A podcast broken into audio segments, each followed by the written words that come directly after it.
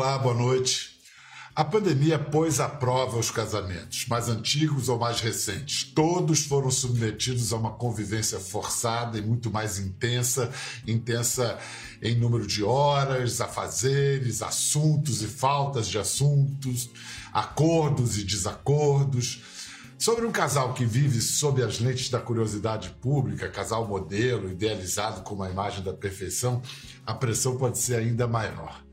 Pois parece que esse casal responde bem à pressão. O que eles construíram não é bijuteria, é joia rara.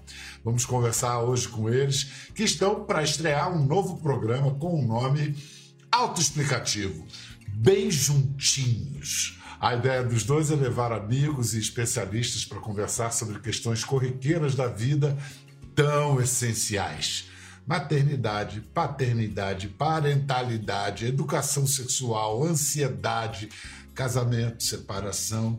Bem Juntinhos, que estreia 15 de abril no GNT, é o mais novo rebento dessa união formada há 19 anos, que gerou três filhos e fez deles um caso exemplar do que se chama hoje de casalzão. Fernanda Lima e Rodrigo Hilbert. Opa, tudo bom? Como é que você tá? Já deu uma choradinha é, aqui. Já tô emocionado com essa ah, apresentação. Pô, mas vem cá. É, é, incrível a história de vocês. 19 anos é uma história. 20 anos. 20 anos quando? Em 22? 20 anos em 22, 22, 20 anos, ah, né? A gente se conheceu, dia, a gente ficou a primeira vez dia 19 de abril de 2002. 2002. Caramba! Jovens, bem jovens. Vocês tinham que idade, então? Vamos lá, lembrar. Eu tava com 22 anos. 22, é, e eu 24 para 25. Gente, meninos, né? Depois a gente vê crianças, né? 25 anos. É. Se achando super adultos. É, exatamente. Eu já, eu já saí do, do sul em busca desse amor, Bial. Ah. Vem cá, vocês já fizeram alguns trabalhos aqui e ali juntos, mas é a primeira vez que vocês vão comandar um programa juntos. Os dois têm experiência de comandar programas, cada um por si. Mas, na hora de dividir o microfone, quais são os desafios? Teve um. O que vocês pensaram e negociaram aí para que vão ser dois protagonistas, um vai ficar mais de coadjuvante? Como foi essa parada? Olha, Biel, para falar a verdade, a gente não negociou muito. Foi assim, um pouco no, na hora de gravar, foi no, no, susto mesmo, porque eu ficava, eu fico no roteiro normalmente, né? Eu gosto de me meter, de, de alinhavar bastante, deixar na minha embocadura, tentando colocar na dele. Eu acho que para mim, a gente não, também não falou sobre isso, mas para mim o maior desafio foi a gente falar ao mesmo tempo um atravessar o outro, porque ele está acostumado a falar bastante no programa dele, eu estou acostumada também a falar, então muitas vezes a gente, sabe, daí a gente se olhava, tipo, putz, vamos tentar. A gente foi se ajustando, mas no começo, assim, é meio tenso. É, não, na verdade, ali eu estou comandando a cozinha, né, aprendendo muito com a Fernanda e com os nossos convidados, aliás, foi muito bacana. É, a gente recebeu muita gente legal nessa temporada, nessa primeira temporada de Bem Juntinhos. E, mas eu deixo a Fernanda comandar e eu fico mais ali é, dando meus pitacos na cozinha e na conversa também. Não, mas na cozinha você já tem a, a, experiência, a vasta experiência do tempero de família, o seu programa. É... O que, que muda agora? São os condimentos, os ingredientes, é. as porções? Agora, agora, agora, fica tudo mais apimentado. Né? Ali na cozinha a gente está mais na, na, farinha, no pão, no ovo, nos ingredientes mais básicos conhecidos. Agora fica um pouco mais apimentado. É, tem programas que eu fico assim, olha, tô me surpreendendo com o que eu tô falando. É, ele fala bastante, ele fala que não, mas ele fala bastante no programa. A gente se entregou bastante, Bial.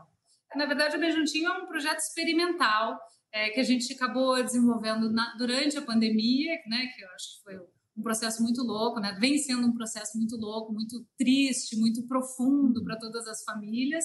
O que fez a gente, como você falou aí na abertura, né, fez a gente se ficar mais junto, né? Se unir mais. Eu no meio desse processo, durante o processo, perdi meu pai. Então a nossa família, como tantas famílias que estão perdendo seus entes, a gente ficou muito abalado e muito unido, assim. Então é, a gente passou seis meses no nosso sítio em Teresópolis e ali a gente começou a sentir uma uma vontade de conversa, sabe? Uma vontade de escuta, uma vontade de troca.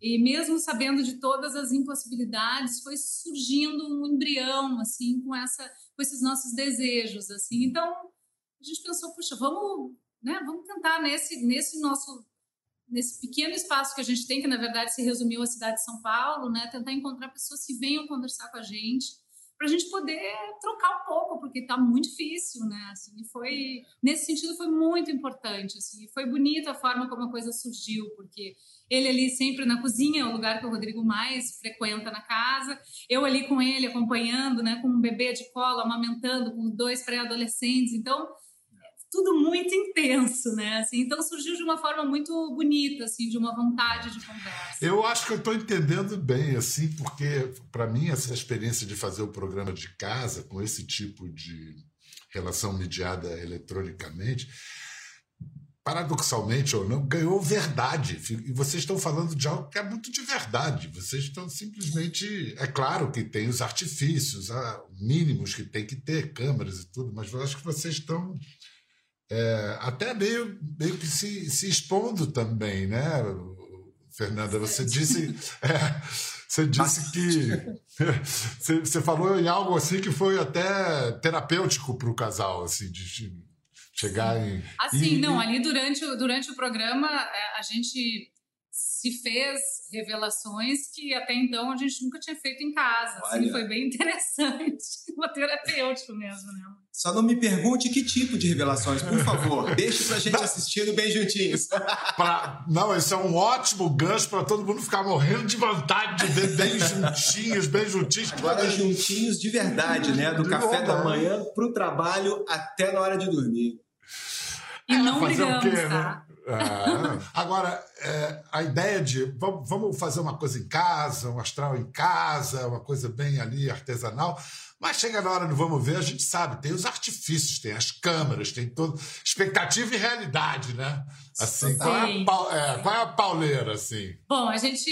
A nossa ideia realmente era receber em casa, né? É do jeito que a gente gosta, com os nossos objetos, com a nossa casinha e tal.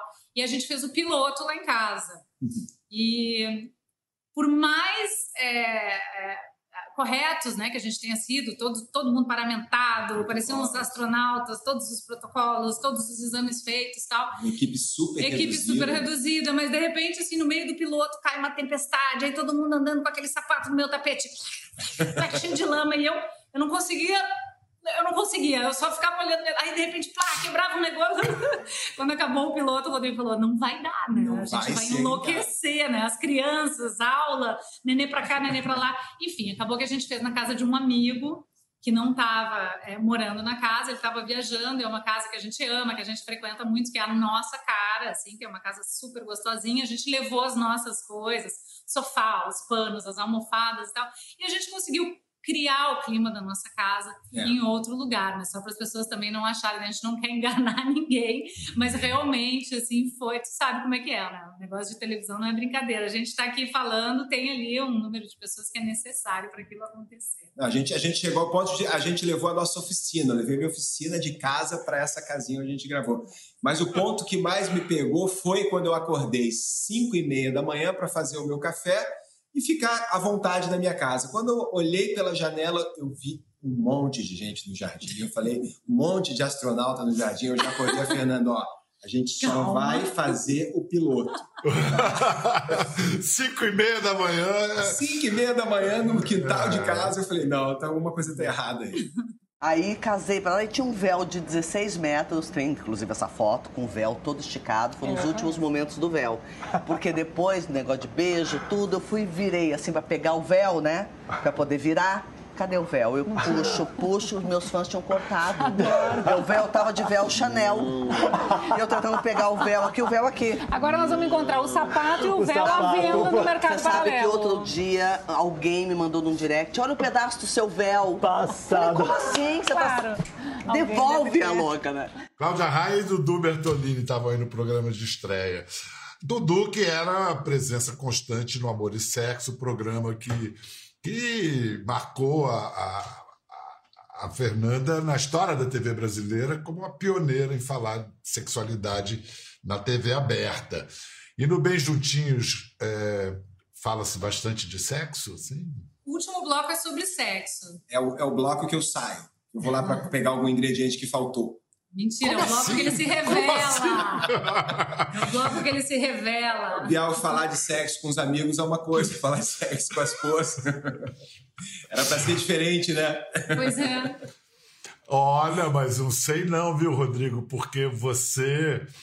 Eu me lembro de você no Amor e Sexo como é que se tá diz? La, lacrando, né?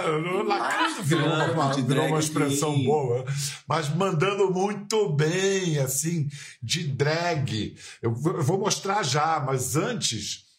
É, você conseguiu um equilíbrio, porque o drag, drag queen é uma caricatura, mas ao mesmo tempo não pode ser uma caricatura. Como é que você montou o personagem? Olha, começou com a Fernanda e o Antônio, né, os autores do programa, eles pensando numa pessoa para ser esse drag queen do programa do Amor e Sexo, e eu em casa só ouvindo o papo e a conversa deles. Era né? um ator, né? Era um ator que eles um queriam, eles estavam à procura dessa pessoa e não achavam, e o, dia, e, e o dia da gravação ia se aproximando e eles não encontravam esse ator.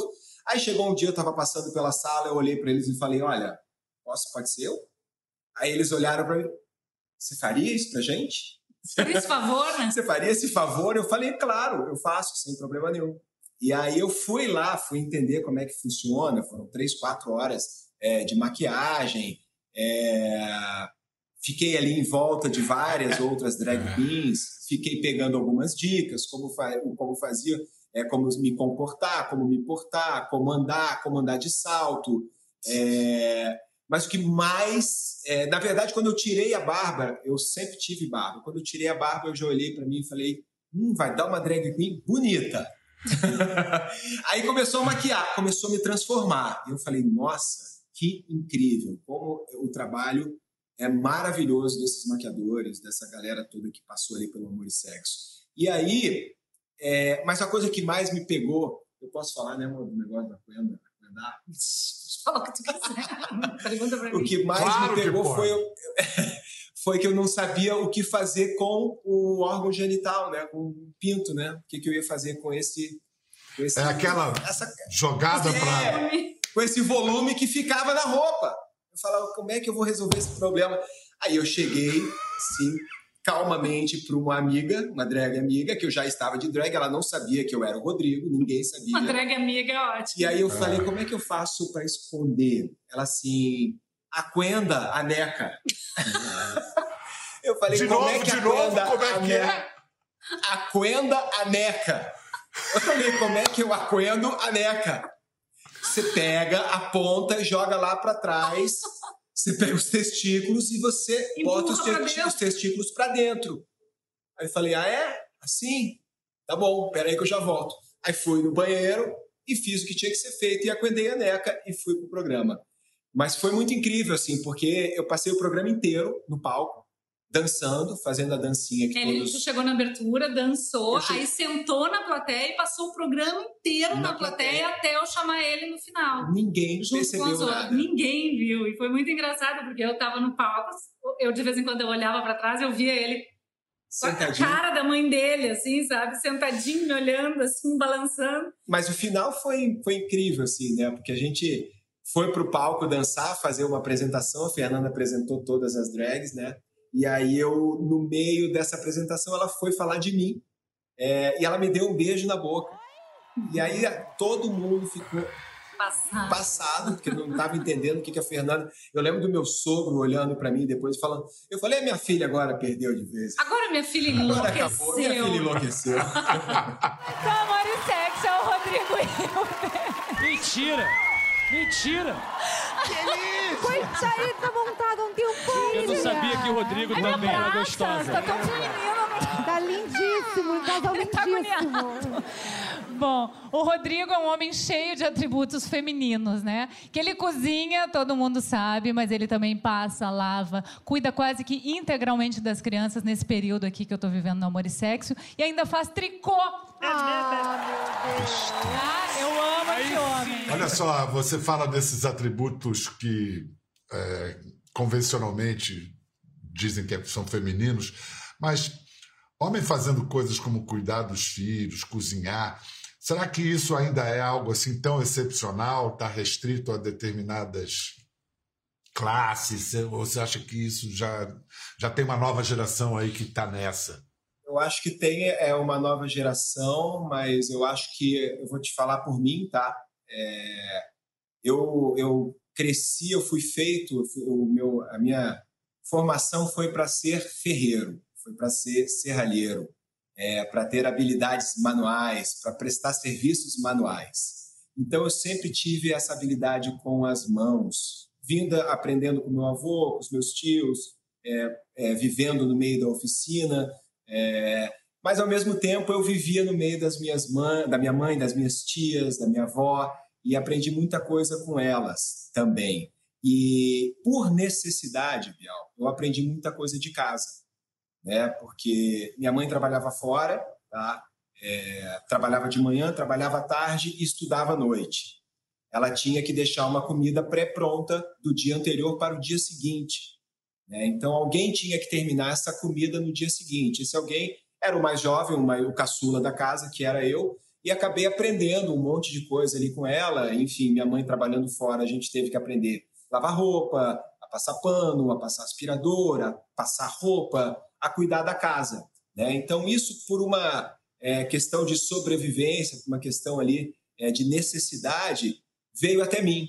Mas eu acho que hoje eu vejo procura, eu vejo homens procurando cada vez mais isso, cada vez mais essa divisão com a esposa e com a família dentro de casa, e não só a ajuda, né? Chega uma hora em que os homens caem em si, que não é um dever, é um direito, que é ganhar intimidade com seus filhos, viver algo que, por exemplo, a minha geração, o meu pai mal conseguia fazer carinho em mim, eu, tenho, eu lembro disso, me dá um, um dó danado, assim, fico é. comovido. Pô, é ruim para todo mundo, né? É, pois é, pois é. Mas vem cá, é, Fernando, você sabe, eu tenho duas mãos esquerdas, então eu invejo muito a, a habilidade do Rodrigo fazendo coisas. Eu, você se arrisca na oficina? Você brinca lá de marcenaria e coisas assim? Generoso ele. Olha, eu me arrisco, mas eu não tenho tanta habilidade quanto o Rodrigo, porque ao contrário dele, eu não fui criada para fazer né, com esses atributos masculinos. Apesar de, uma, de ter uma mãe que faz tudo, assim. Minha mãe é super habilidosa, furadeira, ferramentas, churrasco, tudo que era coisa de homem a minha mãe fazia. Então eu fico seguindo um pouco esse modelo da minha mãe, assim, mas eu invejo um pouco a habilidade do Rodrigo, assim, a criatividade e a habilidade.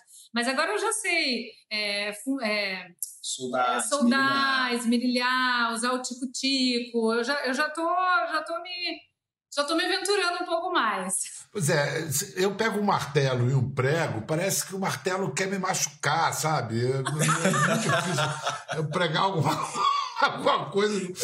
Vem cá, João e Chico fazem 13 anos em abril, viram teens oficialmente, e Maria está com um ano e meio. O que, que é mais desafiante? A adolescência deles que está pintando aí ou as noites mal dormidas de um bebê? Ah, sem dúvida nenhuma, as noites mal dormidas. a privação de sono é, é de enlouquecer. Os meninos, eu tenho a sensação de que eles vão cooperar, assim, eu acho que eles vai dar aquele mau humor básico, mas a gente conversa muito, divide muito e fica um, um espaço de diálogo muito aberto, assim, desde sempre. Então, eu acredito, espero não estar errada, que eles não vão assim nos, nos apavorar. É, a gente a gente a gente está muito próximo dessas crianças, né? Do João e do Chico. A gente é, privilégio e por assim opção, opção de estar em casa. A gente está muito próximo dessas crianças. A gente dá muito exemplo. A Fernanda costuma conversar muito com eles. Eu, eu, eu converso menos, é, mas eu vou muito pro, pro exemplo, muito pro que eu estou fazendo, eles tentarem repetir, né? Se você, você tentar mostrar para eles o caminho que que é o caminho que você escolheu e que você segue, que você faz. Olha só, você falou há pouco do seu pai, a Fernanda faz parte do grupo de mais de 300 mil famílias que perderam pessoas queridas para a Covid-19. O pai da Fernanda Cleomar morreu em julho de 2020. Você, durante os meses em que ele teve internado, foi bastante tempo, né, Fernanda? Foi um, processo foi, foi longo. quase 100 dias. Pois é, mas você foi é, me deu a impressão que você usou as redes sociais para como uma espécie de é, tábua de salvação. Você foi é, ensinar técnicas de respiração. Te ajudou a ligar a câmera naqueles dias para sair um pouco do, do daquele, daquele, daquela prova terrível? Sim, eu acredito que meu pai, assim, pelos meus cálculos, foi das primeiras pessoas que eu ouvi falar que pegaram corona. Eu acho que tipo 10 de março ele já estava infectado, mas ele estava negando, enfim, gripe, não vou pegar essa gripezinha, aquelas coisas, e eu tentando fazer ele me ouvir, até que quando ele se recolheu, ele já estava infectado e aí a coisa é, ficou um pouco mais grave. Então, a, a, minha vontade ali era era de gritar, sabe? Era, era, era uma revolta muito grande, sabe? Apesar da dor, assim, também tinha uma revolta, um, uma raiva da gente não estar tá conseguindo é, é, informar corretamente as pessoas, das pessoas não estarem acreditando na gravidade do que é uma pandemia, né? Além de tudo, né, Biel, a gente não conseguia, não tinha voo, né? a gente não, não consegue estar do lado dos nossos parentes, a gente não consegue dar a mão para aquela pessoa que está indo embora, então é, é, é pesadelo, né? E depois que ele partiu, eu, eu escrevi também para fazer uma despedida em nome de todas as pessoas que amavam meu pai, que era uma pessoa muito é, muito engraçada, muito carinhosa, muito, sabe, muito amada, assim, pelos amigos. Então, eu quis dar uma, uma, uma satisfação a, a, todas as pessoas que ficavam me escrevendo e chorando junto comigo e tal. E aí, logo depois, eu acho que por uma questão de, de, de sobrevivência mesmo, eu resolvi é, passar para as pessoas é, o que estava me fazendo é, superar aquele pesadelo. Assim. E a respiração é algo que me, me ajuda muito, me acompanha há muitos anos. Eu, né, eu uso como um, remédio mesmo, como um recurso é, de, de, energético, né, espiritual. E, e achei que era um, um, momento em que muita gente podia estar passando pela mesma dor, e não só a dor de perder, mas a dor desse desconhecido, desse dessa tragédia humanitária. E aos poucos eu fui entendendo que, depois que eu fiz o primeiro, muita gente aderiu e muita gente me respondendo assim, não gente da minha idade, senhoras, senhores, sabe, pessoas que nunca tinham ouvido falar sobre a respiração, tipo, ué, mas eu nunca fiz isso, que coisa impressionante, é, um minuto eu, eu consegui, sabe? Obrigada, eu tô aqui cheia de dor, eu tô em casa deprimida, eu tô... E aí eu falei, nossa, tem, tem. Tem, tem um jeito, né, da gente ampliar a nossa voz aí na internet de forma útil, né, e, e eu comecei a entender que aquilo realmente estava de fato ajudando muita gente. Assim.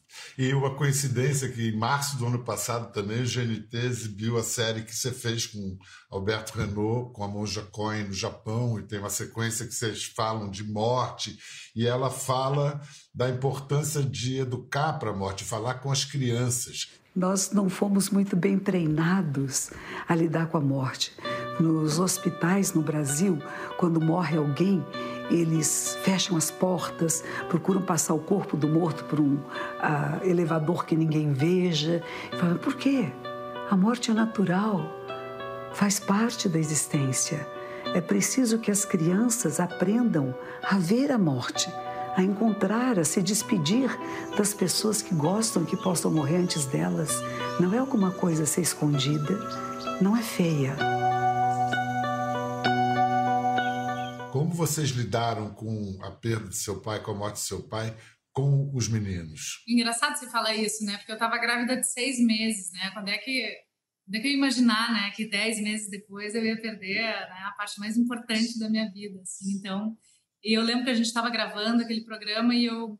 A morte nunca foi um tabu para mim. Eu sempre, sempre achei interessante falar sobre isso, é uma passagem, todos nós vamos, né? Se, se, se formos é, bem sucedidos na vida, né? A gente chega lá um dia. E foi muito chocante, né? As crianças não realmente, né? Não tem esse, esse preparo. A gente também não tem, né? Mas para as crianças foi muito assustador e a gente conseguia ver o pai através do celular, né? As enfermeiras, esse, esse pessoal da linha de frente, Bial, vou te contar, viu? Vontade de abraçar cada um, assim, quando acabar isso, assim, e agradecer, porque mesmo quando tu tá ali, ó, na lona, jogado no chão, eles estão ali fazendo o possível, né, para te manter informado. Pra... Então, algumas vezes, obviamente, meu pai estava num hospital particular, né, somos privilegiados, então eu tinha acesso eh, à imagem, né, à câmera. E a gente ficava é, falando com ele, é, tentando fazer ele voltar né, para a estubação. Então era assim. A gente ficava, a gente ficava gritando com ele, para ele tentar ouvir, para ele tentar reagir. Mas é muito engraçado isso que, que minha percepção das crianças foi o primeiro contato deles com a morte, né? A morte do avô. E engraçado porque eles estavam sofrendo, estavam ali sentindo uma dor muito profunda, porque eles eram muito ligados ao avô, o avô gostava muito dos netos, estava sempre muito presente, mas ao mesmo tempo eles queriam estar cuidando da mãe.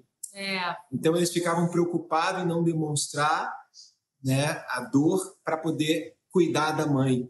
E a mãe, pelo contrário, falava: chora, é, dói, chorar, deixa a dor vir. E assim é muito engraçado também, porque foi logo no começo da pandemia.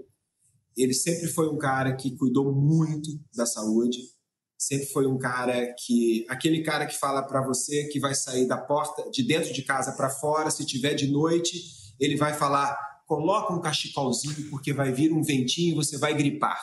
Ele falava isso para mim sempre. E ele foi brincar com uma coisa tão séria quanto essa, sabe? E enfim, É, tá aqui agora ele, pra- ele pelo menos tinha atenuante da ignorância, que a gente, todos nós éramos muito ignorantes a respeito naquele início. Agora é que é grave, que a gente está cansado, farto de saber. Mas ainda ainda- assim tem gente que não acredita, né, Biel? Exatamente. Então, seu Rodrigo, vocês viveram dois anos em Los Angeles. De que, que você sentia mais falta lá e de que você sente falta agora que você está aqui de lá? Olha, eu não sinto falta de nada de lá. eu sentia falta quando eu estava lá daqui. É, sentia muita falta da família, sentia muita falta é, da minha cidade, do Rio de Janeiro, foi onde eu vivi a maior parte do tempo. É, sentia falta do calor do povo brasileiro, da, das pessoas, coisa que eu não consegui ter lá de jeito nenhum. assim. foi uma Só coisa com brasileiro. só com brasileiro. Foi uma passagem, foi uma passagem muito rápida. Assim, foi um ano e sete meses que a gente ficou lá. Desse um ano e sete meses, a gente veio para o Brasil e ficou três meses. Então foi muito pouco tempo, assim. E mas eu lembro que a conta que a gente que a gente fez, a Fernanda me mostrou um aplicativo ou um, um texto que ela leu na internet e o texto dizia o seguinte: faça a conta. Quantas vezes você vê o seu pai ou a sua mãe por ano? Tá? Agora você faz a conta de quantos anos de vida mais você acha que ele vai ter, que ele pode ter, né? Agora você faz a conta quantas vezes você vai ver o seu pai no resto da vida dele, né? Ou a sua mãe no resto da vida dela.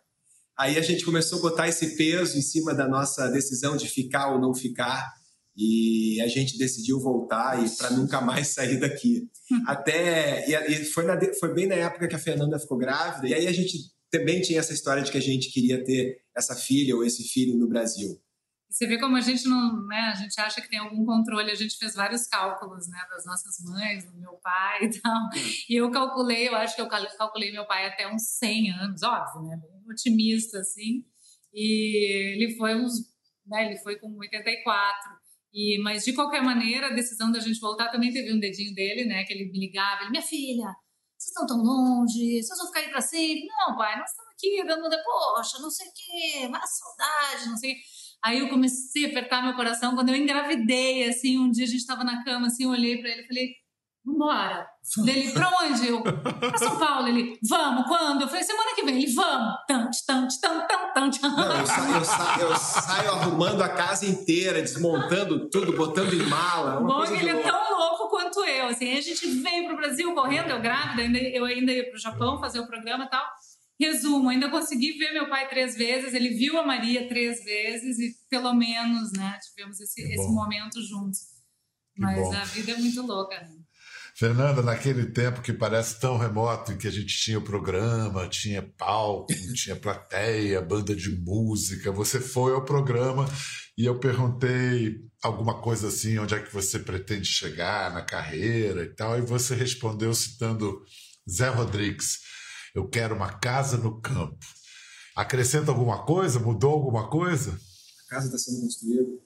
É, a casa a gente está sempre nesse sonho e ah, agora eu quero, além da casa no campo, a, a essência da vida, né? A intensidade da vida, né? Como diz Mari Quintana, que a gente só consegue quando, com a maturidade. Apesar dos jovens achar que eles são intensos, eu acho que agora que está chegando uma parte realmente intensa, assim. Eu quero só o essencial. Muito obrigado, Fernanda. Obrigado, Rodrigo. Sucesso no no Nova Empreitada, no Bem Juntinhos, vocês em casa anotem, né? No, no anglicismo que se usa agora, salvem a data, guardem a data, Isso. 15 de abril, estreia no GNT, Bem Juntinhos. Beijo nas crianças, na pequena Maria. Obrigada, Vem coisa boa aí, hein? Até a próxima. Gostou da conversa? No Globoplay você pode acompanhar e também ver as imagens de tudo que rolou. Até lá.